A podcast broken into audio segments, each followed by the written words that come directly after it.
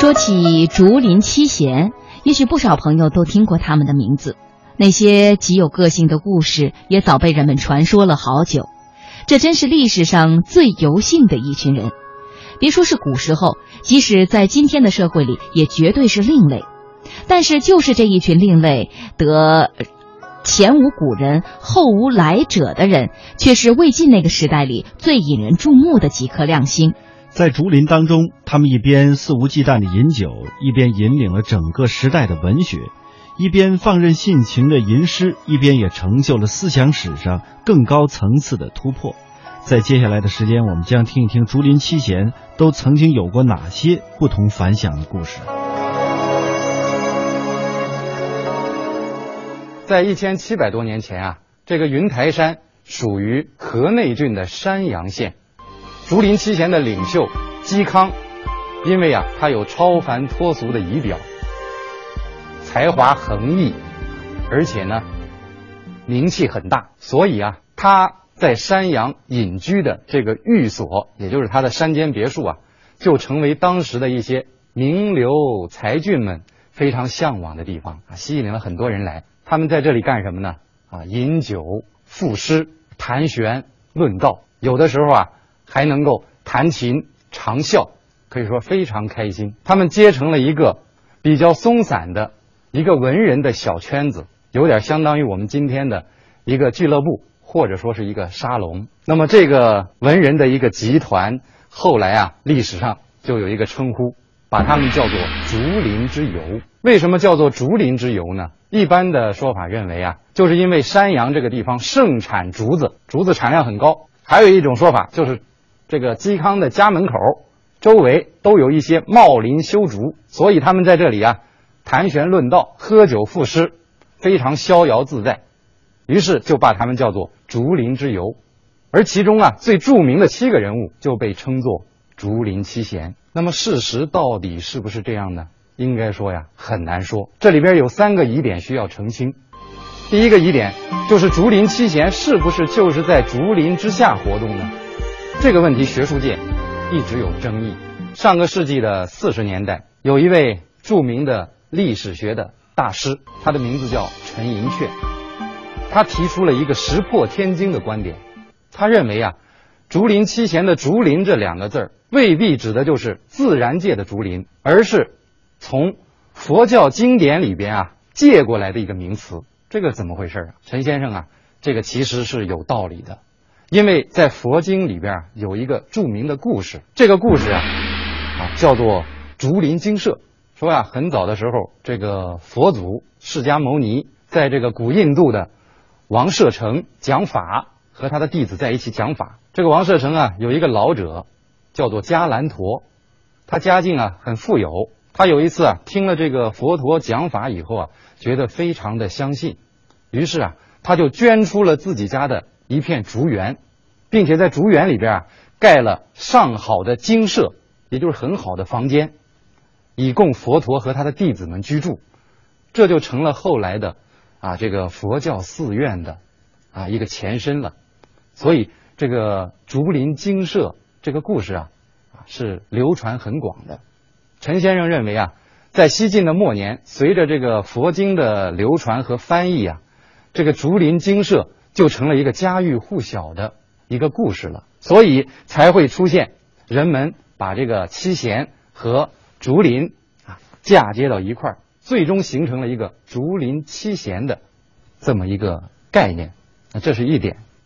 第二点需要澄清的是，为什么竹林七贤它叫七贤而不叫八贤或者说其他贤呢？要说是吉祥数字的话，那八肯定比七更吉祥啊。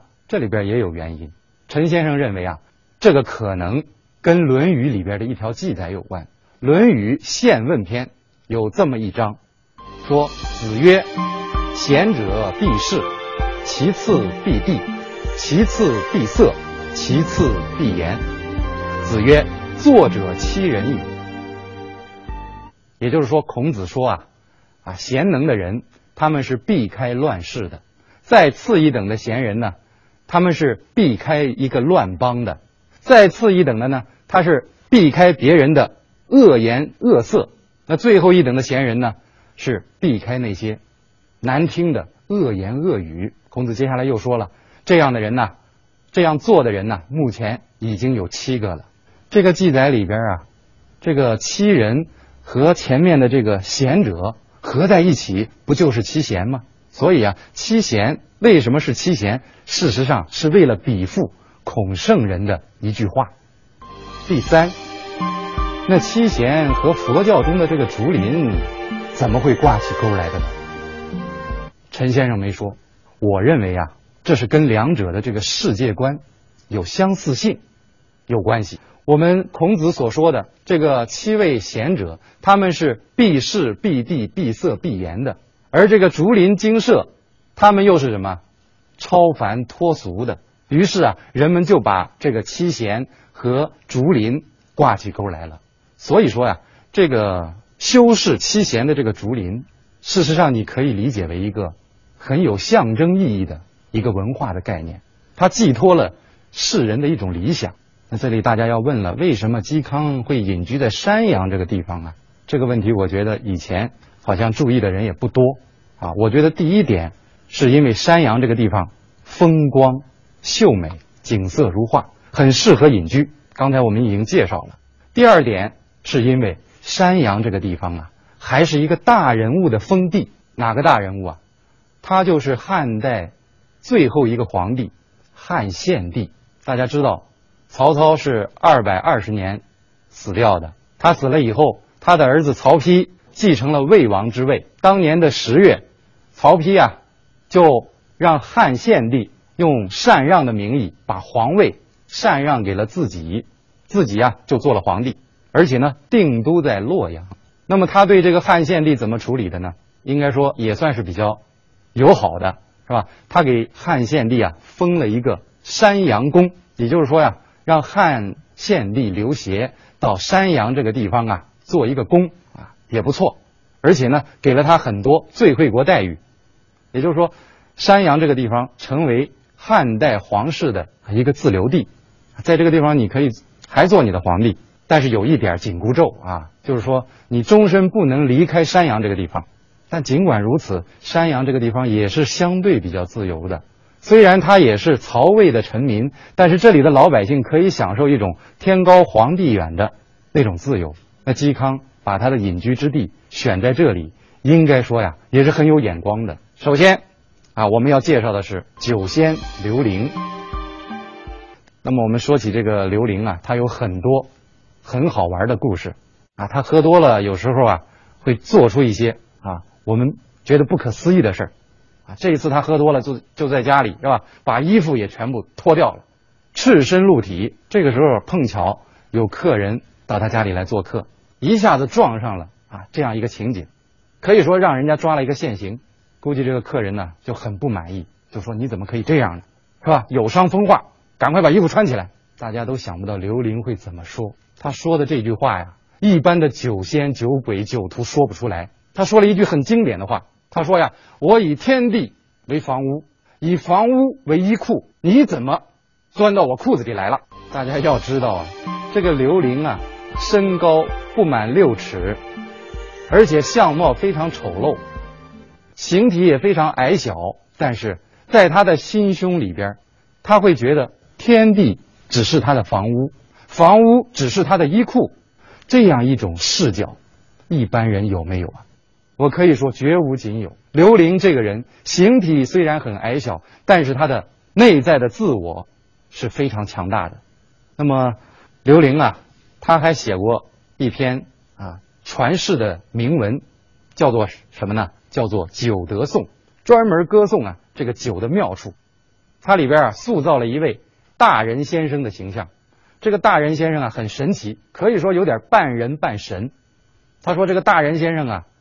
他是以天地啊作为一间公室，以一万年当做片刻，他把这个太阳当做门，把月亮当做窗，把四面八方当做他庭院中的通道，而且这个大人先生啊，每一次出去也不由路径，任其所知。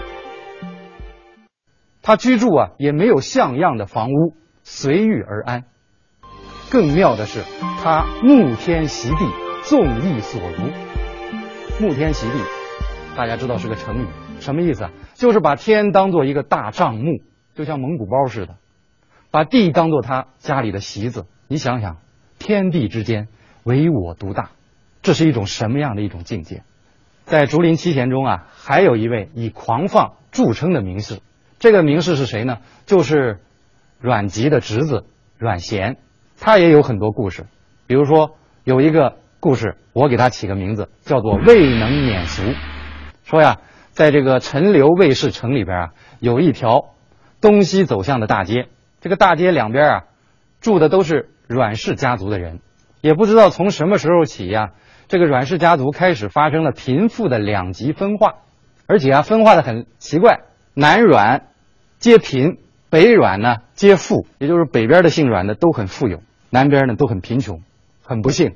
这个阮籍和他的侄子阮咸就属于南阮，家里穷的叮当响。有一年啊，七月七日啊，在按照当地的当时的风俗，七月七日啊，大家都要把家里的衣物拿出来晒的。为什么？为了防止啊发霉，因为一般到夏天是吧，天很热，把这个衣物晒一晒，起到一个干燥的作用。那么这是一个风俗，当时啊很多人就顺应了这个风俗，把家里的东西拿出来翻晒。但是呢，一般的人翻晒这个时候他就有一种炫耀了，家里很富有的呀，就把家里的很值钱的东西啊拿出来炫耀。那么北阮。很富有，于是就把家里的绫罗绸缎挂的到处都是，唯恐别人看不见。按说这个心理也很正常，可是啊，在这个阮咸看来就有点俗气了。这个阮咸啊，他看到北阮是这么干，于是他也就如法炮制。他在自己的院子里啊，也架了一个竹竿，并且啊，在这个竹竿上面挂了一种很见不得人的东西。什么东西啊？大布独鼻坤。什么叫独鼻坤呢？说白了，也就是大裤衩，啊，穷人穿的大裤衩，而且是布做的。因为阮咸家里很穷，是吧？买不起很好的布料、呃面料，是吧？于是就用这个布的啊独鼻坤，而且拿出来晾晒。大家可以想想看，这边是绫罗绸缎、姹紫嫣红，这边啊挂了一竹竿的大裤衩，对比多么鲜明，他看起来很好笑啊。于是有人就就说了：“哎呀，你这个家伙是吧？你家里按说。”出身也不错，你怎么能这样呢？太不像话了。但是阮咸慢悠悠的说了一句话，他说：“未能免俗，聊富尔尔。”什么意思啊？就说我也不能够免俗啊。既然他们这么晒，我也闲着也是闲着，我也把家里的东西拿出来晒晒拉倒。表面上看这句话轻描淡写，其实啊，它饱含了对这种北软的讽刺。